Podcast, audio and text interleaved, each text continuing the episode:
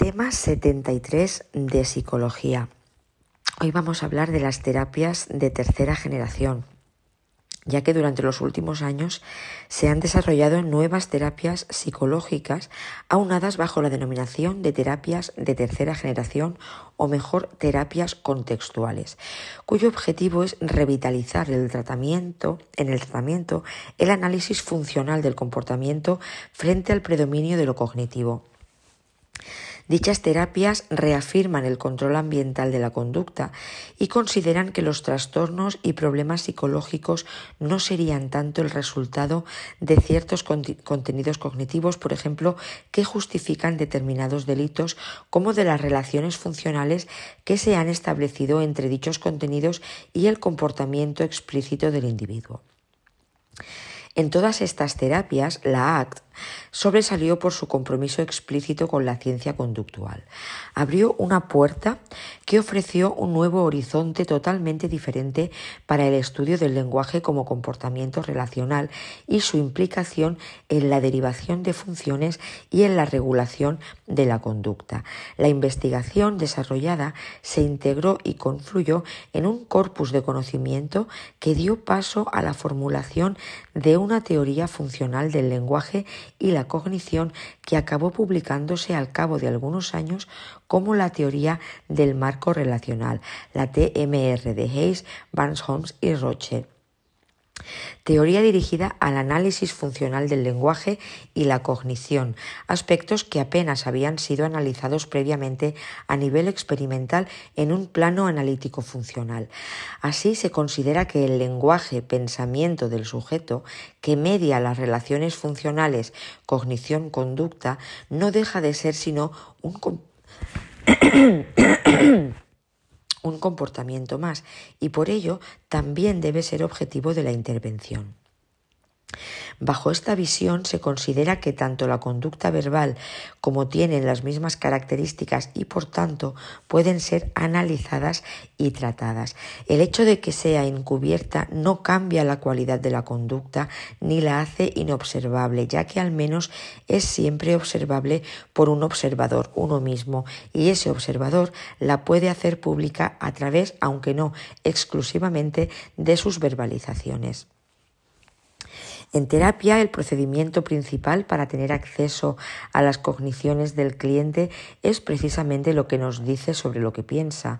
La famosa, la famosa técnica de reestructuración cognitiva, un clásico en los manuales del enfoque cognitivo-conductual, únicamente trabaja con verbalizaciones que se van modificando a través del debate socrático para, en último término, concluir que como fruto del cambio en las verbalizaciones han cambiado las cogniciones. La relación terapeuta-usuario se interpreta como una muestra significativa de las interacciones cotidianas del individuo.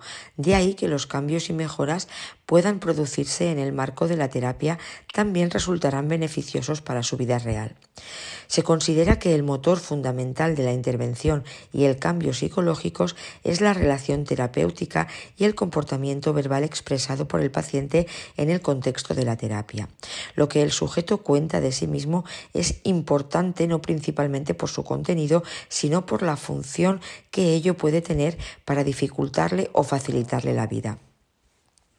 Son todas terapias que no casan bien con la categorización sindrómica de los trastornos del comportamiento ni con la visión biologicista del sufrimiento psicológico. El foco de atención cambió a las interacciones que ocurrían directamente en sesión entre las conductas de terapeuta y cliente, pero no para poner el énfasis en los síntomas o déficits del individuo con la finalidad de erradicarlos o eliminarlos como se hacía en la terapia anterior. Frente a ello, interpretan las patologías no como resultado de déficits personales, sino como comportamientos funcionales a los contextos de referencia de cada individuo. En coherencia con ello, la terapia debe enfocarse prioritariamente a ayudar al sujeto no a eliminar directamente sus problemas, sino a clarificar sus valores y propósitos vitales en términos familiares, de pareja, laborales, de amistades, y de este modo a producir cambios en las interacciones funcionales entre las cogniciones y los trastornos, que le permitan reconducir más eficazmente su vida al servicio de actuar con significado personal, dicho de otro modo, en línea de sus valores. El éxito de la terapia no se computaría por los síntomas o déficits eliminados, sino por el grado en que las personas consiguen clarificar sus valores y, aspiraciones.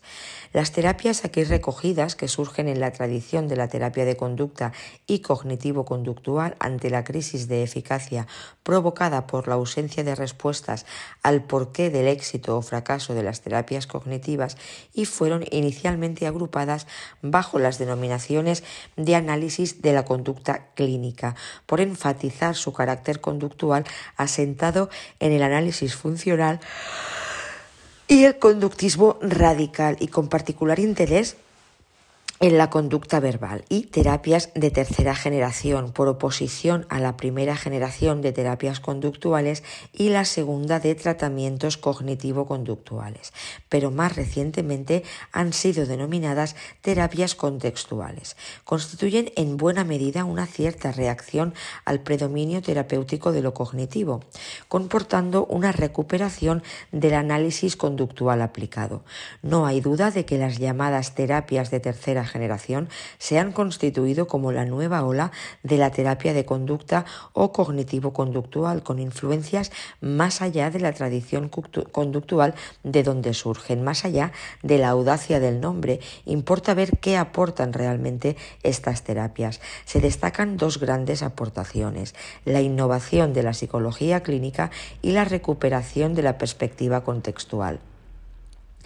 La aportación de la tercera generación concerniente a la psicopatología hace referencia a la insatisfacción con los sistemas diagnósticos al uso, DSM y CIE, incluyendo sus últimas versiones, DSM-5 y CIE-11, ofreciendo en este caso alternativas como por ejemplo el concepto de evitación experiencial de Wilson y Luciano. Para aglutinar lo característico de la gran mayoría de trastornos psicológicos, la evitación de los eventos internos, pensamientos, emociones, recuerdos, como el origen del comportamiento desadaptativo. Esta resignificación de lo interno y lo privado ha hecho reflotar de cara a la evaluación psicológica el análisis funcional de la conducta, que ahora también sirve para analizar los eventos privados. Se pretende un análisis prioritariamente ideográfico o individual frente al análisis más nomotético o estandarizado de las terapias cognitivo-conductuales y, por supuesto, también ha modificado la forma de entender el tratamiento psicológico. La innovación clínica se complementa con la recuperación, replanteamiento de la perspectiva contextual. Desde este enfoque se considera al organismo como un todo siempre en acción donde priman las funciones que controlan el comportamiento. Es una posición no mentalista, funcional, no reduccionista e ideográfica. Defiende que los eventos privados, es decir, lo que anteriormente se, conceptualizaría como contenidos y esquemas cognitivos, se crean a lo largo de la historia individual y que las relaciones entre estos eventos privados y las acciones que el organismo lleva a cabo se regulan por el contexto, no obedeciendo a mecanismos internos determinados. Así pues, en esta nueva perspectiva terapéutica se intenta reafirmar el control ambiental sobre la conducta por encima de los factores internos, lo que incluye tanto la conducta manifiesta como el pensamiento-lenguaje. Las disfunciones psicológicas y de comportamiento no se consideran tanto como el resultado de ciertos contenidos cognitivos, por ejemplo, de justificación del delito, como prioritariamente del control o relación funcional que tales contenidos guardan con el comportamiento explícito. Las terapias de tercera generación vienen a recuperar la perspectiva contextual que la terapia cognitivo-conductual de segunda generación habría perdido de la terapia de conducta clásica de primera generación. En la perspectiva de la terapia tercera generación, la terapia cognitiva o cognitivo-conductual, sin menoscabo de sus méritos, supone una recaída en un modelo médico, interiorista, intrapsíquico, al situar dentro del individuo la clave y mecanismos del problema y el lugar al que dirigir la intervención. A su vez, esta mirada intrapsíquica fácilmente va en detrimento y suplanta la mirada contextual ambiental. Aun cuando un enfoque psicológico intrapsíquico no ignora el carácter interactivo, socioambiental y contextual de los problemas psicológicos, su mirada dentro del individuo, más que un mero análisis, supone toda una concepción internalista, procesamiento de la información, etc., que, amén de mecanicista, termina por suplantar el mundo de la vida y la situación dentro de la que está el propio individuo. Por su importancia, analizaremos brevemente a continuación el modelo contextual en la terapia psicológica. En cierta manera, todas las terapias son contextuales, por lo que se refiere a la consideración del contexto biográfico, interpersonal, social y cultural. No se niega el derecho contextual a ninguna terapia psicológica. Sin embargo, dentro de la contextualidad hay sus más y sus menos y distintos modos de ser contextual. No es igual de contextual una terapia intrapsíquica, donde los contextos sociales, interpersonales tienen un estatus mental representacional que una terapia interconductual, donde los contextos sociales interpersonales tienen el estatuto presentacional no dualista mental del mundo de la vida en el que uno está, ser en el mundo podemos caracterizar el modelo contextual en relación al, modelo, biomédico. El modelo contextual de psicoterapia explica el trastorno en términos interactivos, funcionales y contextuales, y no como algo que estuviera defectuoso dentro del individuo, en el cerebro o en la mente. Por ejemplo, no supone que la depresión está dentro de uno, a medio de una avería interna en forma de desequilibrio neuroquímico o que tiene que haber un defecto, déficit o disfunción en algún mecanismo psicológico del sujeto como causa subyacente que pueda explicar el trastorno, ni tampoco fuera en la sociedad o en la cultura, sino en la historia coevolutiva de la persona y sus circunstancias. Es decir, el modelo contextual en la psicoterapia supone que el problema tiene que ver con la persona en sus relaciones con los demás y consigo misma, con sus propias experiencias, sentimientos, pensamientos y eventos privados. La depresión no sería algo que uno tiene dentro, sino una situación dentro de la que uno está. El modelo contextual de psicoterapia se interesa más en proponer principios terapéuticos generales que en desarrollar técnicas específicas dirigidas a supuestos mecanismos. No es que las terapias de tercera generación no desarrollen técnicas o no las tomen de donde sea, de otras terapias o del sentido común, que de hecho lo hacen continuamente, sino que el énfasis está en la filosofía, en el por qué y el para qué.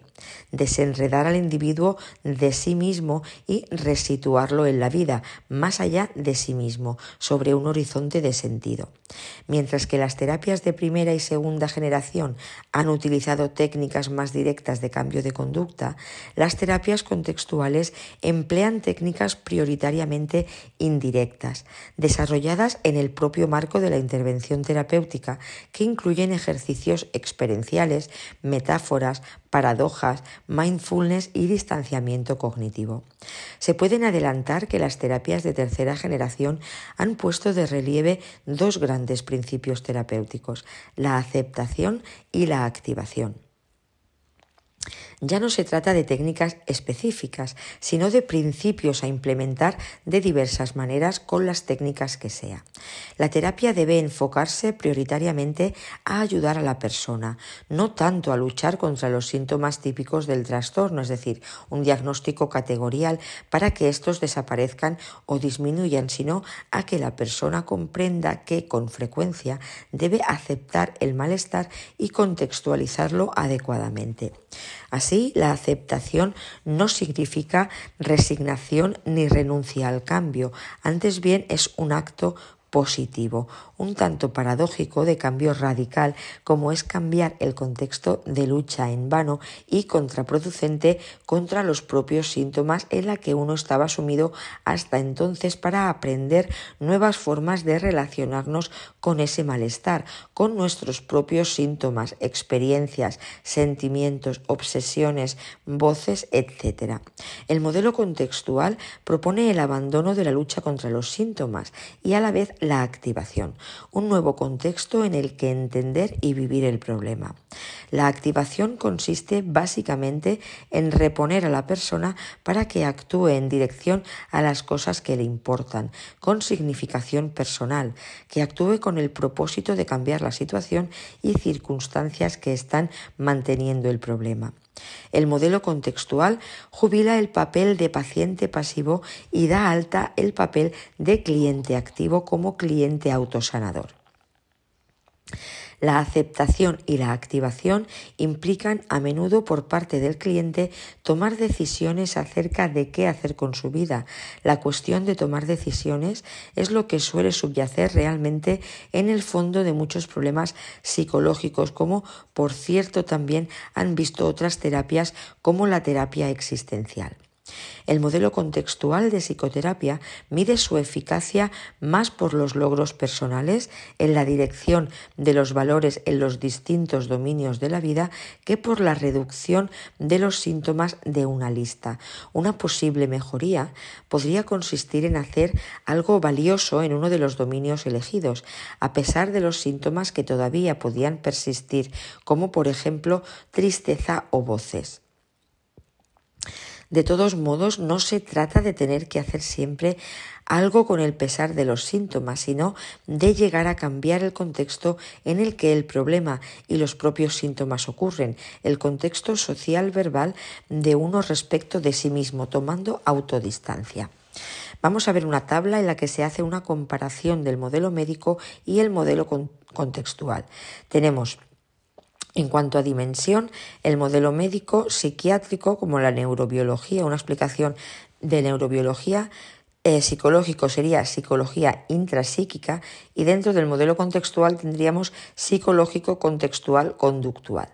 Explicación neurobiológica del modelo médico, psicológica intrapsíquica y psicológica interactiva, es decir, función contextual en el modelo contextual. En el modelo médico tenemos el mecanismo psiquiátrico de avería interna, lo mismo que en el psicológico, avería interna. Y en el modelo contextual no hay mecanismo, sino que hay condición humana. El tratamiento en el modelo médico, según la psiquiatría, es la medicación específica y en, el psicológico técnicas específicas. En el modelo contextual no hay técnicas específicas de tratamiento, sino principios generales como aceptación y activación. En cuanto a la eficacia del modelo médico, en psiquiatría es reducción de síntomas, lo mismo que en el psicológico, reducción de síntomas.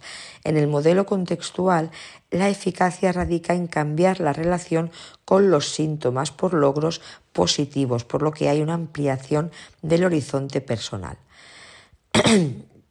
Vamos a ver ahora los distintos eh, sentidos de, de, la, de contexto dentro de las terapias contextuales. Las terapias contextuales de tercera generación ponen en juego tres sentidos de contexto o ámbitos de análisis de intervención, además del que resulta más obvio en una perspectiva conductista referido al ambiente como medio, el contexto de la relación terapéutica y el contexto social verbal constitutivo de la persona. El contexto como ambiente se refiere al medio en el que se desenvuelve la vida de la persona de que se trate. El ambiente de interés es el medio social y cultural, incluyendo los distintos ámbitos de la vida cotidiana, familia, relaciones sociales, formación, trabajo, etc., con sus normas y valores. En esta línea, el contexto es prácticamente equivalente al mundo de la vida de la fenomenología o a las circunstancias según Ortega. La terapia conductual integrada de pareja, IBCT o TBCT, según Neil Jacobson, y las terapias de activación conductual, TAC, TAC de Jacobson. son las que más explotan esta dimensión la terapia conductual integrada de pareja, IBCT o TBCT, y las terapias de activación conductual. Son las que más explotan esta dimensión del contexto como ambiente. La terapia conductual integrada de pareja y las terapias de activación conductual. Hemos dicho que el ambiente de interés es el medio social y cultural incluyendo los distintos ámbitos de la vida cotidiana, familia, relaciones sociales, formación, trabajo, etc.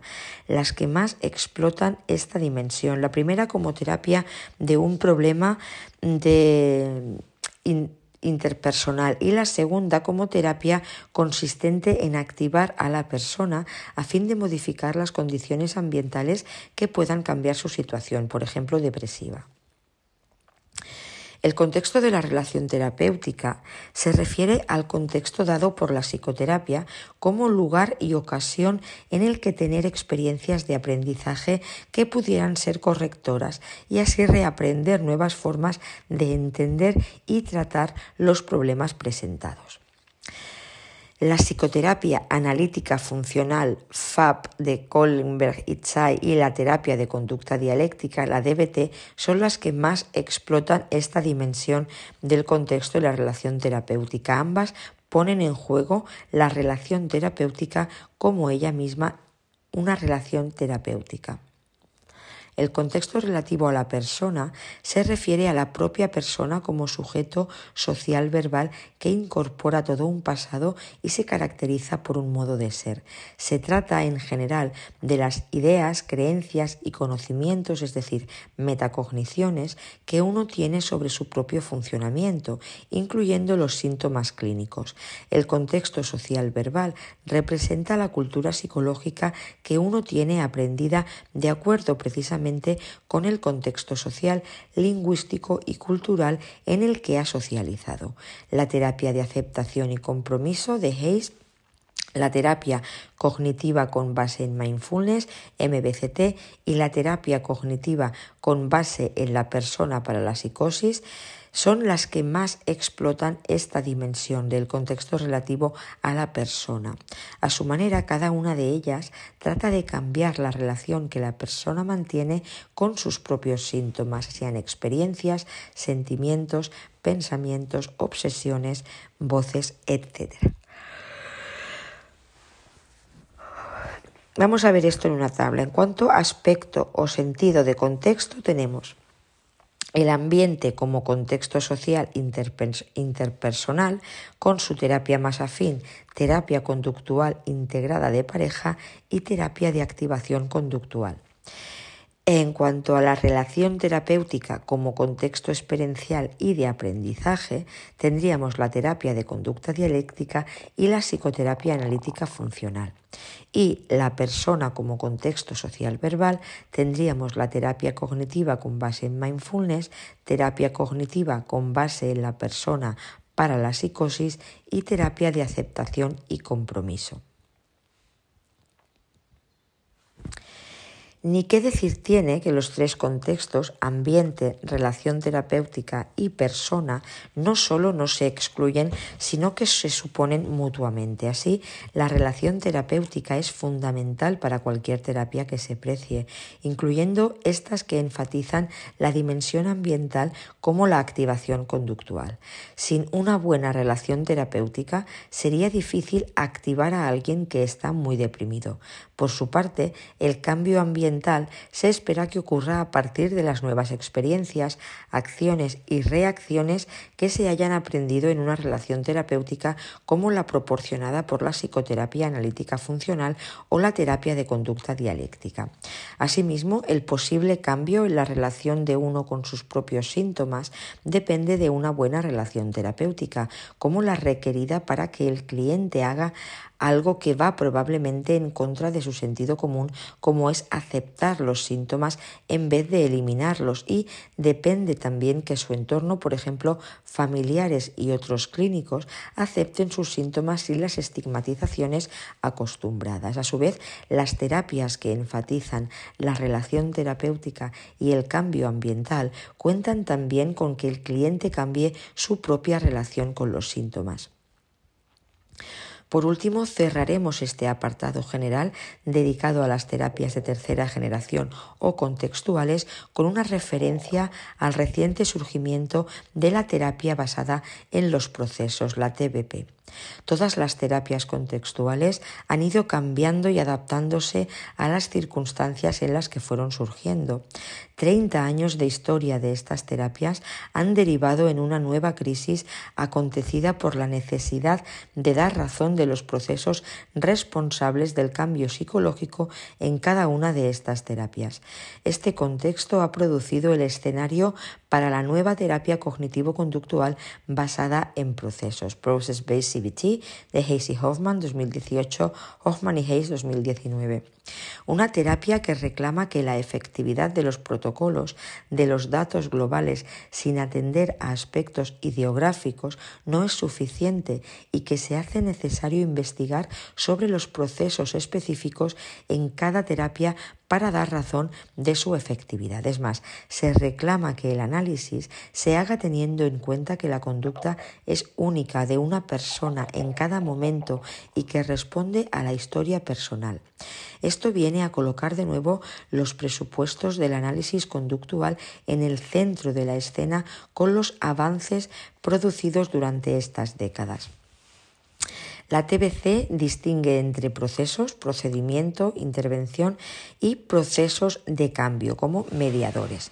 Los procesos de tratamiento incluyen el manejo de contingencias, el control de estímulos, el moldeamiento, el autocontrol, la regulación emocional, la resolución de problemas, la exposición, la activación conductual, las habilidades interpersonales, la reflexividad psicológica, la reevaluación, la modificación de las creencias centrales, difusión, autodistanciamiento, aceptación, valores, entre otros, según Hayes y Hoffman. Por su parte, los procesos del cambio se refieren a los mecanismos mediadores por los que el procedimiento produce el resultado. Como dicen Hoffman y Hayes, el punto más importante es que una intervención debe considerarse basada en la evidencia solo cuando la ciencia respalda la utilidad de esa intervención y sus procedimientos componentes y el vínculo funcional con su modelo subyacente. Si un procedimiento produce resultados de manera confiable y manipula un proceso que media estos resultados, entonces está listo para ser admitido en el arsenal de terapia basada en procesos. La terapia basada en procesos no representa, sin embargo, que a día de hoy haya una convergencia entre terapias sobre la base de los procesos. Bien, y dicho esto, esta, hecha esta explicación, pasamos al siguiente punto del tema, mindfulness y su aplicación en la psicoterapia. Este punto se divide en dos apartados. En primer lugar, vamos a hablar del programa de reducción del estrés, MBSR, y después de la terapia cognitiva basada en el mindfulness para la depresión, el programa MBCT. Bien, el término inglés mindfulness podría ser traducido mediante la expresión atención y conciencia plenas, es decir, el propósito terapéutico de focalizar la atención de manera proactiva y consciente al momento presente, según Vallejo. Mediante mindfulness se entrena a un sujeto para ser capaz de observar y describir su cuerpo, lo que experimenta y siente en cada situación, sin efectuar valoraciones al respecto. Al igual que otras técnicas Al igual que otras técnicas contextuales comentadas en este epígrafe, la técnica mindfulness también guarda relación con la filosofía y procedimientos orientales de meditación y en particular con la idea del budismo zen de vivir el presente. Entre sus elementos más relevantes y novedosos estarían los siguientes. Centrarse en el momento actual, algo ya propio del análisis funcional de la conducta, pero que aquí quiere también significar el dirigir la atención a la experimentación plena de aquello que a uno le sucede, sin pretender su control. Apertura a la experiencia y los hechos, priorizando sus dimensiones estimulares y emocionales, y no su interpretación, evitando que lo verbal y tendente a la clasificación y estandarización de toda experiencia sustituya a la vivencia genuina de cada momento aceptación radical de lo que se experimenta, tanto de lo positivo como de lo negativo, del bienestar y del malestar, sin valorarlo ni rechazarlo, ya que todas las experiencias son naturales y normales.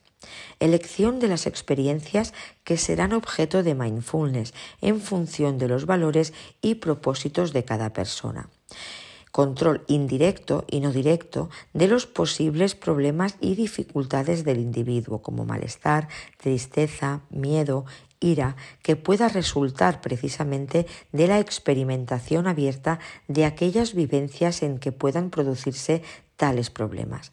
De forma más sintética, se ha propuesto que la técnica de mindfulness tiene dos componentes principales. El primero, la regulación de la atención y su enfoque a la experiencia inmediata de los propios pensamientos, sentimientos y sensaciones, y la promoción de la curiosidad y la aceptación de la propia experiencia en el momento actual, evitando consideraciones valorativas.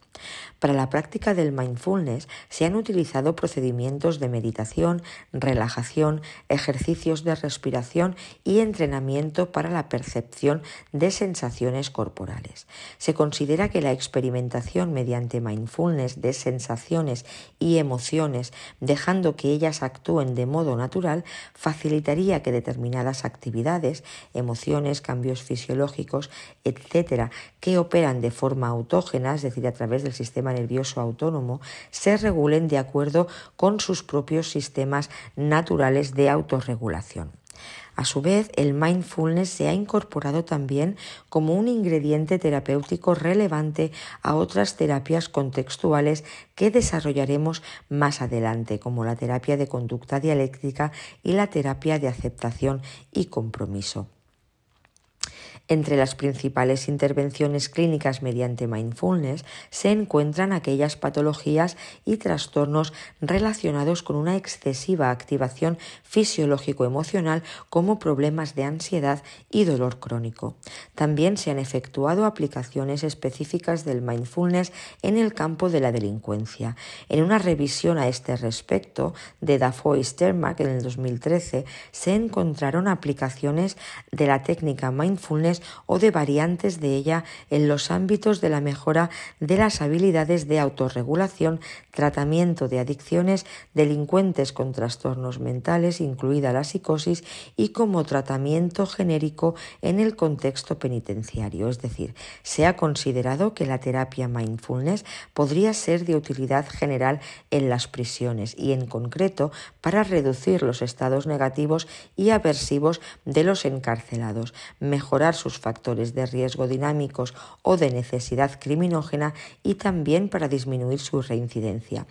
En este marco penitenciario se han empleado tres tipos principales de meditación mindfulness. La meditación vipassana, ampliamente utilizada en prisiones de India, Israel, Mongolia, Nueva Zelanda, Taiwán, Tailandia, Reino Unido y Estados Unidos. El término vipassana significa insight o caer en la cuenta de algo.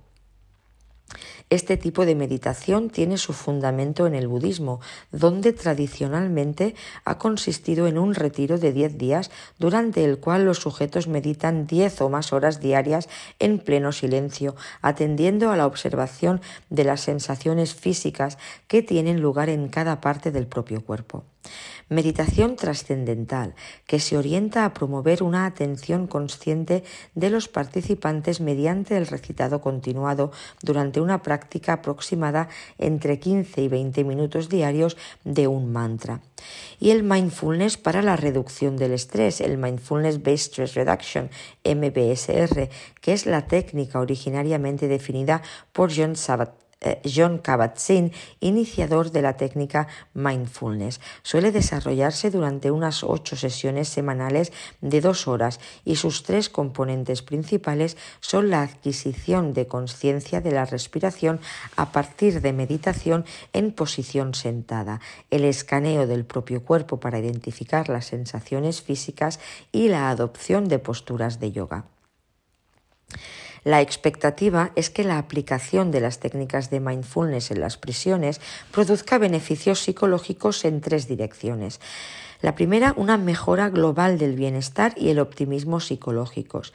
Segunda, es una disminución de los posibles estados emocionales negativos, ansiedad, conductas obsesivo-compulsivas y la reducción del consumo de sustancias tóxicas. Algunos estudios también han vinculado la aplicación penitenciaria de mindfulness con una reducción del riesgo de reincidencia futura. Por ejemplo, en una intervención denominada meditación en las plantas de los pies, Meditation on the Soles of the Feet, se, se entrenó a seis delincuentes con retraso mental en una sencilla técnica de meditación consistente en dirigir su atención a los precursores de la agresión que se manifestaban en las plantas de sus pies. Singh et al. 2008. Este sencillo procedimiento terapéutico produjo un decremento sustancial de sus agresiones tanto verbales como físicas. Una integración de procedimientos terapéuticos correspondientes a las técnicas contextuales o de tercera generación se aplicó con éxito para el tratamiento en la comunidad de la impulsividad mostrada por un sujeto con problemas adictivos graves. Se trataba de un varón de 40 años con una prolongada historia de adicción a heroína y cocaína, que solía comportarse de forma violenta e intimidatoria en sus interacciones habituales. El análisis funcional del caso permitió identificar las siguientes relaciones funcionales. Ciertas situaciones sociales estimulaban en el sujeto eventos privados aversivos, como deseo de consumir, vergüenza o rabia, que operaban como estímulos discriminativos para comportamientos de consumo de drogas, aislamiento y agresión, cuya era la evitación de los eventos privados aversivos.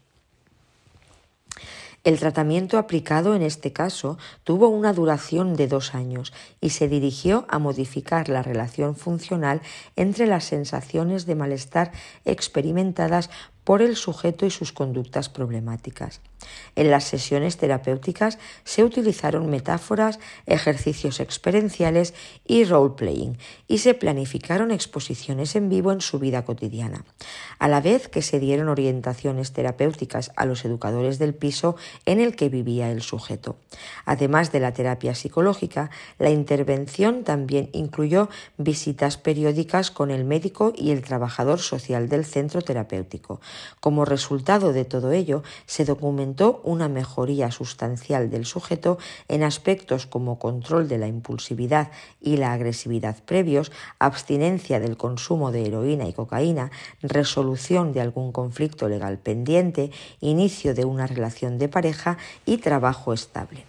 Las técnicas de mindfulness se han aplicado también como terapias de prevención de recaídas tanto en adictos como en delincuentes. Bowen, Chola y Marlat. Bueno, estos tres propusieron una terapia denominada Mindfulness Based Relapse Prevention, MBRP, cuyos objetivos principales son los siguientes desarrollar en los sujetos tratados conciencia acerca de sus disparadores personales hacia una posible recaída, aprendiendo a interrumpir sus reacciones de recaída automatizadas. Cambiar su relación con las situaciones de malestar emocional o físico, aprendiendo a responder a ellas de forma más hábil aprender a evitar la autocrítica constante y a ser más compasivo con uno mismo y con las propias experiencias, y desarrollar un estilo de vida que promueva la conciencia plena sobre el presente y a la postre la mejora del propio problema y una resolución del mismo más definitiva. Repetimos los objetivos principales del Mindfulness Based Relapse Prevention, el MBRP, Mindfulness Based Relapse Prevention desarrollar en los sujetos tratados conciencia acerca de sus disparadores personales hacia una posible recaída, aprendiendo a interrumpir sus reacciones de recaída automatizadas. cambiar su relación con las situaciones de malestar emocional o físico, aprendiendo a responder a ellas de forma más hábil. Aprender a evitar la autocrítica constante y a ser más compasivo con uno mismo y con las propias experiencias. Y desarrollar un estilo de vida que promueva la conciencia plena sobre el presente y a la postre la mejora del propio problema y una resolución del mismo más definitiva. En un estudio realizado en Washington con una muestra total de 105 mujeres encarceladas en un centro de tratamiento de adicciones, se contrasta la eficacia de un programa de mindfulness aplicado a 55 mujeres con la eficacia de una intervención clásica de prevención de recaídas aplicada a 50 mujeres. La asignación de las diversas participantes a ambos grupos se realizó al azar. En el programa de mindfulness se incluyeron ingredientes de meditación, yoga, ejercicio físico, tareas fuera de la terapia y entrenamientos para el desarrollo de habilidades, en contraste con las técnicas estándar del programa de prevención de recaídas, orientadas esencialmente a entrenar a las mujeres en anticipación y control de factores de riesgo mediante la enseñanza de habilidades de resolución de problemas, establecimiento de objetivos, rechazo del consumo de alcohol y apoyo social. En ambos casos, las mujeres recibieron una intervención de intensidad análoga consistente en varias sesiones iniciales de preparación, más dos sesiones semanales de 50 minutos de intervención específica mediante mindfulness o bien prevención de recaídas durante ocho semanas. Las mujeres tratadas mediante mindfulness tuvieron un porcentaje de recaída en el consumo de drogas del 1,8% frente a un 10% observado en las participantes en el tratamiento de prevención de recaídas más clásico. Vamos a ver ahora el programa de reducción del estrés, el MBSR. El programa de reducción del estrés, basado en la conciencia plena o Mindfulness Based Stress Reduction, MBSR está fundamentado en la meditación vipassana y fue la primera de las intervenciones terapéuticas que se desarrolló basada en la conciencia plena. Se trata de un programa psicoeducativo, no de un verdadero tratamiento psicoterapéutico per se, y representa un enfoque genérico o inespecífico de intervención. El programa se inició hace más de 30 años en Estados Unidos para aliviar el dolor y el estrés relacionado con ciertas enfermedades crónicas. Su fundador fue John Kabat-Zinn, quien encuadra su, su, programa dentro de la denominada medicina del comportamiento o medicina conductual. El programa está basado en la comunidad y parece relativamente costo efectivo. Consta de ocho sesiones semanales de unas dos o, o dos horas y media de duración, además de trabajo en casa, pero se conjetura si una forma abreviada del mismo sería igualmente eficaz para ciertos pacientes. El componente de conciencia plena o mindfulness del programa, que es completamente secular, consta de tres prácticas diferentes. Meditación sentada o caminando, exploración del cuerpo o body scan y hatha yoga. Además se practica la meditación informal, que consiste en aplicar la conciencia plena a todas las actividades de la vida cotidiana. Bertolín Guillén, en su publicación Eficacia-Efectividad del Programa de Reducción del Estrés basado en la conciencia plena, MBSR, actualización 2015, concluye. En general, los resultados de nuestra revisión avalan la hipótesis subyacente al MBSR de que el programa enseña a observar situaciones y pensamientos sin hacer juicios ni reaccionar ante ellos de manera impulsiva. Ayuda a las personas a desarrollar la atención selectiva, una conciencia más reflexiva de las experiencias internas y externas, y por eso parece ser un instrumento eficaz para la reducción del estrés global.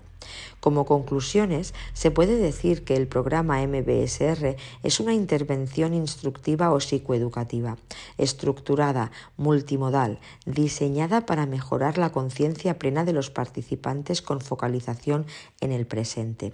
El programa tiene muchos componentes activos además de la meditación vipassana. Es por tanto una intervención inespecífica en la que no es posible discriminar cuál es su componente más activo hay pruebas de su efectividad en el dolor crónico, incluyendo la fibromialgia, depresiones recurrentes o con síntomas residuales, el estrés en general y en diversos trastornos de ansiedad, así como en ciertas condiciones médicas diversas como el cáncer, epilepsia resistente, psoriasis y enfermos con VIH, entre otras. En particular, con relación al dolor, hay pruebas de que aceptarlo correlaciona con mejores resultados funcionales y emocionales que la reducción o distracción de la atención y de la vigilancia frente al mismo. Para terminar, el cuerpo probatorio que se ha acumulado hasta la fecha es muy prometedor y fuertemente indiciario de los beneficios del MBSR en el corto y medio plazo, pero se necesitan más estudios adecuados para confirmar su bondad por tiempos prolongados y estudios potentes de buena calidad metodológica que confirmen su eficacia o efectividad. Terapia cognitiva basada en el mindfulness para la depresión, programa MBCT. La terapia cognitiva basada en mindfulness, MBCT, Unifica la meditación con prácticas propias de la epistemología psicológica de la terapia cognitiva.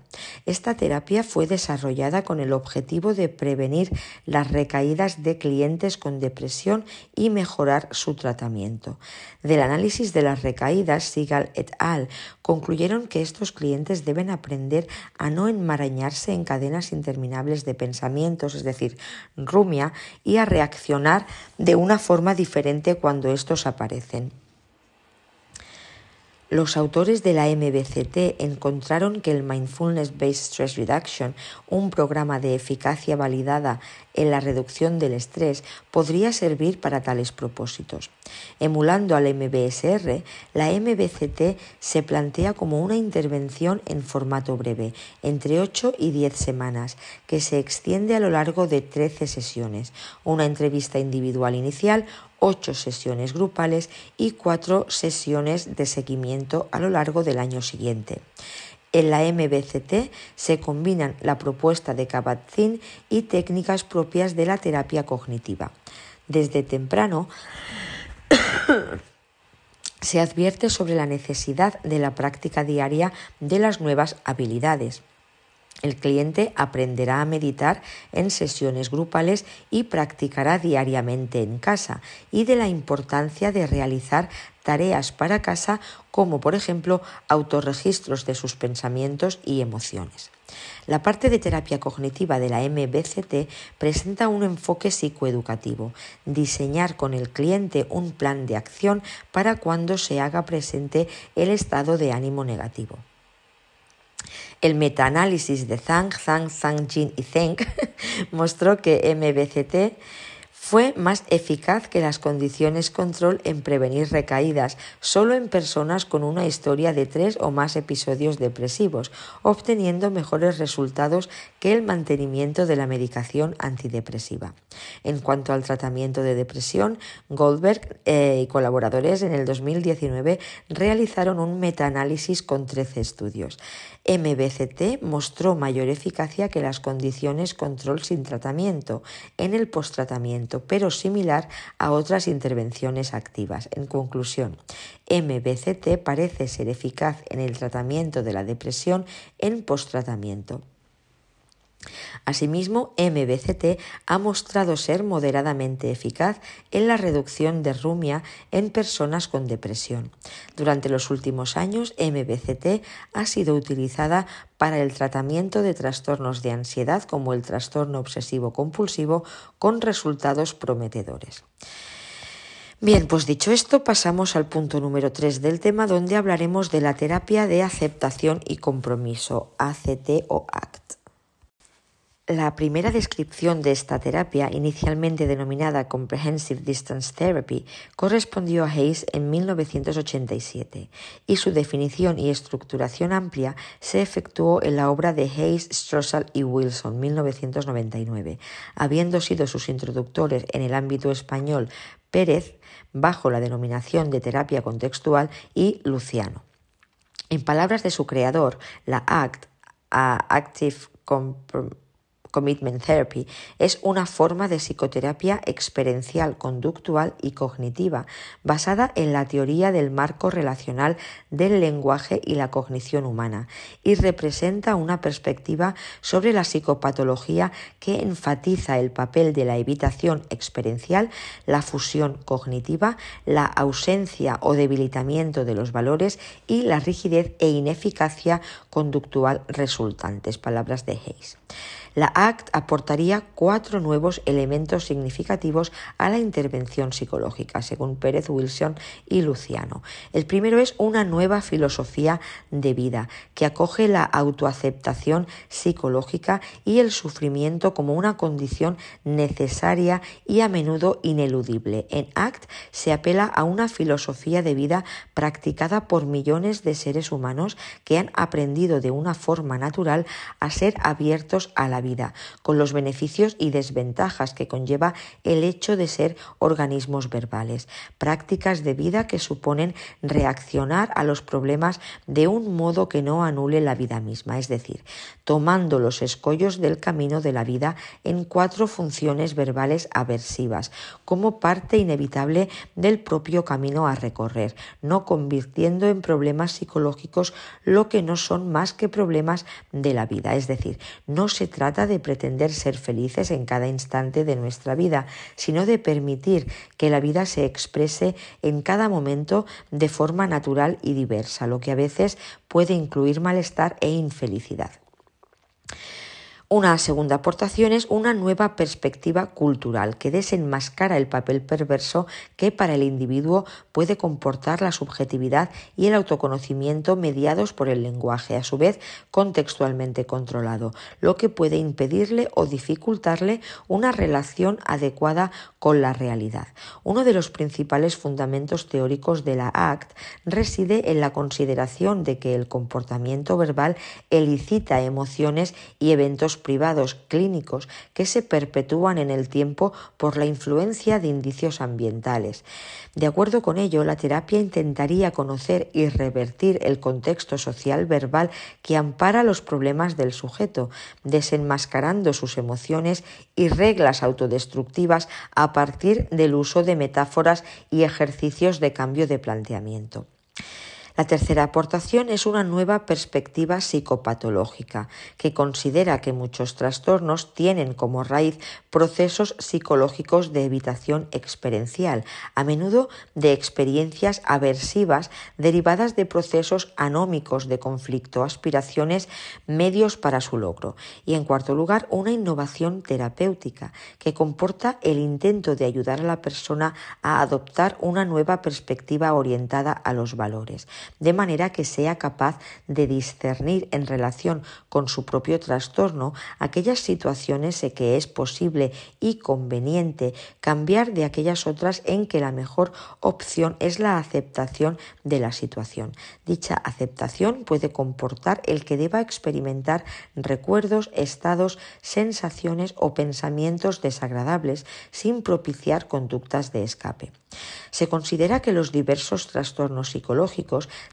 tal y como se categorizan en el DSM o la CIE, compartirían un elemento común. Serían formas distintas de evitación experiencial de sensaciones o conductas molestas o aversivas que se consolidarían mediante reforzamiento negativo y acabarían resultando limitantes y problemáticas para el individuo. Dicho de otro modo, los diferentes trastornos serían una forma de inflexibilidad psicológica que impide al sujeto abordar saludablemente su propia vida.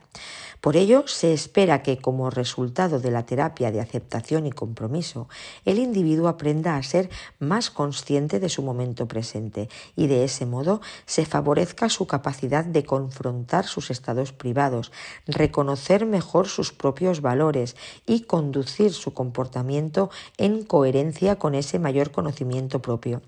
Ello supone, en definitiva, ayudar al individuo a gestionar una mayor flexibilidad psicológica o habilidad para reaccionar a los pensamientos, sensaciones, acciones y tener la oportunidad de actuar hacia metas con sentido personal. En síntesis, la ACT realza como planteamiento central lo que es importante para la persona, ayudando al individuo a aceptar los eventos privados que están en el camino que el cliente elige para su vida como un compromiso elegido con la vida y, por tanto, un compromiso con lo que ésta lleve consigo en términos de los eventos privados según su historia personal. Para ello, los elementos nucleares de la intervención terapéutica serían los cuatro siguientes. Clarificación de valores, exposición dirigida a que el individuo recupere el contacto con las barreras o eventos privados temidos, desactivación de funciones y distanciamiento, reduciendo el dominio del lenguaje que levanta barreras frente al individuo, y el fortalecimiento de los valores y opciones vitales de la persona. La intervención mediante ACT se efectuaría mediante las siguientes fases y estrategias, según García Montes y Pérez 2016 y Pérez 2013. Primera estrategia, generación en el sujeto de un estado de desesperanza creadora que le haga caer en la cuenta de la inutilidad de sus anteriores estrategias para controlar su problema y de la necesidad de buscar nuevos caminos. Segunda, ayuda al individuo para que comprenda que en buena medida el intento de controlar el problema es en esencia el problema en sí. Es decir, sus intentos reiterados e ineficaces de resolución favorecen la aparición de lo que intenta evitar, por ejemplo, experimentar determinada emoción. De fusión cognitiva sería la tercera estrategia, que significa ayudar al paciente a deslindar la diferencia que existe entre la persona, presentada mediante la metáfora de la casa, que difícilmente puede modificarse, y sus pensamientos, sentimientos y conductas, que serían los muebles que sí que pueden cambiarse. En cuarto lugar, tenemos el establecimiento de objetivos de cambio y mejora, ayudando a la persona a definir un sentido flexible de sí misma. Y en la quinta estrategia, la determinación de valores que le permitan clarificar y orientar mejor su conducta, voluntad y compromiso para el cambio. La ACT se ha aplicado con una duración variable de entre cuatro y varias docenas de sesiones a múltiples problemas, tales como desórdenes psicóticos, trastornos mentales crónicos, estrés laboral, ansiedad, depresión, trastornos alimentarios, abuso de drogas y alcohol, conflictos maritales, dolor crónico, cáncer y otros problemas médicos. También se han efectuado aplicaciones con delincuentes, por ejemplo, en una intervención mediante terapia ACT de ocho sesiones grupales desarrollada en Irán con 30 delincuentes juveniles institucionalizados, se logró una reducción significativa de diversos indicadores de agresión física, verbal, ira y hostilidad, en comparación con los resultados obtenidos por un grupo de control análogo que no recibió tratamiento. En España, en un estudio de Villagra y González, realizado en la prisión de Villabona, Asturias, se asignó a 31 mujeres con problemas de, de drogadicción o bien a un grupo de terapia de aceptación y compromiso o bien a un grupo de control de lista de espera. En el primer grupo se asignaron 18 y en este otro 13. La intervención mediante ACT incluyó 16 sesiones semanales de 90 minutos, desarrolladas en grupos reducidos de cuatro participantes a partir de una adaptación del protocolo de intervención descrito por Wilson y Luciano en el 2002, incluyendo entre otras las siguientes actuaciones. Contacto terapéutico con los participantes, análisis funcional, esperanza creativa, clarificación de valores, desarrollo del compromiso, ejercicios de aceptación y un ingrediente de análisis del control como problema y sus alternativas. El grupo de intervención ACT logró un 43,8% de abstinencia del consumo de drogas frente a un 18,2% logrado por el grupo de control o no tratado. Más recientemente, la SGIP, en su publicación del Programa de Intervención para la Delincuencia Económica, el PIDECO 2020, Programa de Intervención para la Delincuencia Económica, Junto al modelo de riesgo, necesidad y responsividad de Andrews y Bonta, el modelo teórico de las buenas vidas de Ward y Brown y el modelo transteórico del cambio de Prochaska y Di Clemente, incorpora como novedad un nuevo modelo de enfoque terapéutico, el modelo de flexibilidad, de flexibilidad psicológica integrado en el marco de la terapia de aceptación y compromiso de Hayes, Rosal y Wilson 2014 para lograr un nivel adecuado de motivación. A través de este modelo se buscará introducir la flexibilidad psicológica en la motivación.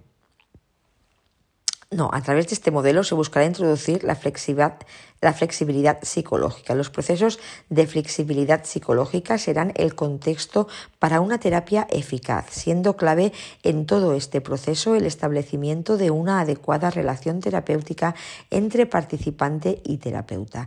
El modelo de flexibilidad psicológica debe impregnar la relación terapéutica durante el desarrollo de todo el programa, transmitiendo una actitud de apertura y aceptación. Por la importancia de este material de cara al supuesto práctico extraído del programa Pideco, lo adjuntamos como anexo en este tema, así que le prestaremos una especial atención al final. La ACT es la terapia contextual con mayor investigación empírica, contando a mitad de 2020 con al menos 370 ensayos clínicos aleatorizados en multitud de problemas. El metaanálisis de Hacker, Stone y Macbeth 2016 encontró que ACT es eficaz en la reducción de síntomas de depresión y ansiedad presentes en múltiples problemáticas. De manera similar, Tuojic y Levin encontraron que ACT es más eficaz que las condiciones en lista de espera o tratamiento habitual en el tratamiento de la depresión y trastornos de ansiedad. En cuanto a la comparación con la terapia cognitivo-conductual, los resultados parecen ser muy similares. Yildiz 2020 realizó un metaanálisis de la eficacia de ACT en psicosis, encontrando 11 ensayos clínicos aleatorizados que han mostrado que ACT es un tratamiento eficaz en la reducción de sintomatología emocional y en la frecuencia y credibilidad de las alucinaciones. Revisiones adicionales han mostrado que ACT es un tratamiento eficaz en el trastorno por consumo de sustancias y trastornos, dolor crónico y trastornos alimentarios. Y pasamos al punto número 4 del tema, la terapia dialéctica conductual, la TDC. La terapia de conducta dialéctica, la DBT de Linehan 1993, es un tratamiento originalmente dirigido a la intervención en casos de trastorno límite de la personalidad, TLP. La DBT sostiene que la disfunción, que, no, sostiene que la disfunción del sistema de regulación emocional en el TLP trastorno límite de personalidad, sería el producto de la interacción entre una predisposición biológica a la no regulación emocional y un ambiente invalidante. La alta vulnerabilidad emotiva llevaría al miedo a experimentar emociones. En ese contexto, la persona recurriría a diversas estrategias de evitación para aliviar el dolor emocional, principalmente la autolesión. El carácter dialéctico de la terapia se encuentra en la asunción de algunos conceptos filosóficos que el cliente tendrá que integrar en su vida, como el de interrelación y globalidad. Conocer la realidad supone poner en relación las partes con el todo. La polaridad, la realidad se compone de opuestos y el cambio continuo. La realidad no es estática. En este sentido, el trastorno límite de la personalidad es un fracaso dialéctico. Así pues, la terapia de conducta dialéctica pone énfasis en las dificultades de regulación del individuo relacionadas con experiencias tempranas y ambientes devaluadores que pueden haberle llevado a una excesiva sensibilidad y reactividad ante los estímulos emocionales. Las primeras aplicaciones de esta terapia tuvieron lugar con pacientes que habían tenido intentos suicidas y tenían diagnósticos de trastorno límite de la personalidad. En el desarrollo de esta terapia suele incluirse también un ingrediente de mindfulness. La terapia de conducta dialéctica combina el tratamiento cognitivo-conductual clásico orientado al cambio de conducta y la mejora de habilidades con los principios de aceptación de la filosofía zen como la observación, la conciencia plena y la evitación del juicio. Intenta promover que el individuo manifieste sus emociones, pensamientos y comportamientos, de manera que estos puedan ser observados y evaluados. El proceso terapéutico configurará un largo y complicado camino de reconstrucción personal, sin llegar a abandonar la utilización de procedimientos propios de la terapia cognitivo-conductual, entrenamiento de habilidades sociales y asertivas, técnicas de exposición, manejo de contingencias, reestructuración cognitiva, modelado, etc. La DBT propone estrategias de intervención de aceptación y dialécticas, conformando todas ellas un programa de tratamiento altamente estructurado que se lleva a cabo en diferentes fases. En la fase inicial se explican las bases del modelo y la organización del tratamiento, siendo necesario el compromiso del cliente para el bloqueo de las conductas problemáticas y la mejora de habilidades. El resto de etapas coinciden con las metas que de forma jerárquica son el bloqueo de conductas suicidas y parasuicidas, de aquellas que interfieren con el curso de la terapia, de las que afectan a la calidad de vida y el desarrollo de habilidades interpersonales y personales. Estas metas se alcanzarán a través de cinco modalidades. Terapia individual, habilidades en grupo, consulta telefónica, reuniones de consulta y estructuración del ambiente familiar y de amigos. Vamos a ver la intervención terapéutica que tiene tres ejes principales. El primero es favorecer el cambio, pero en un contexto de aceptación. El segundo eje es la contraposición entre estabilidad y flexibilidad. Y el tercero es el equilibrio entre brindar apoyo al sujeto y al mismo tiempo confrontar sus problemas y contradicciones. Para ello se utilizan técnicas de entrenamiento en solución de problemas, entrenamiento en regulación de emociones y autocontrol. Una de las aplicaciones en la que se han obtenido mejores resultados a lo que lleva a considerar esta técnica como empíricamente avalada es el trastorno límite de la personalidad, trastorno que constituyó, tal y como se ha mencionado, uno de sus objetivos terapéuticos originarios y que por sus características de descontrol emocional y conductual puede presentar relación frecuente con comportamientos antisociales y delictivos.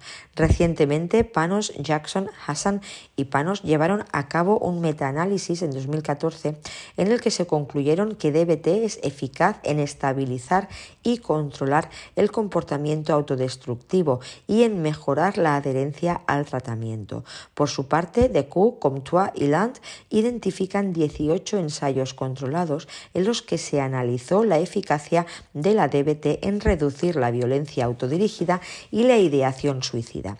DBT redujo la violencia autodirigida y la frecuencia de uso de servicios psiquiátricos de crisis. Sin embargo, DBT no mostró mejores resultados con relación a la ideación suicida que las restantes condiciones, principalmente de tratamiento habitual.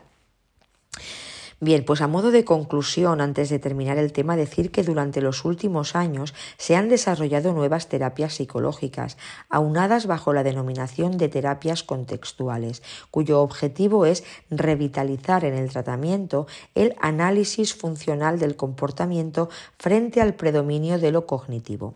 Dichas terapias reafirman el control ambiental de la conducta y consideran que los trastornos y problemas psicológicos no serían tanto el resultado resultado de ciertos contenidos cognitivos, por ejemplo, que justifican determinados delitos, como de las relaciones funcionales que se han establecido entre dichos contenidos y el comportamiento explícito del individuo. Así se considera que el lenguaje-pensamiento del sujeto que media las relaciones funcionales cognición-conducta, no deja de ser sino un comportamiento más y por ello también debe ser objetivo de la intervención.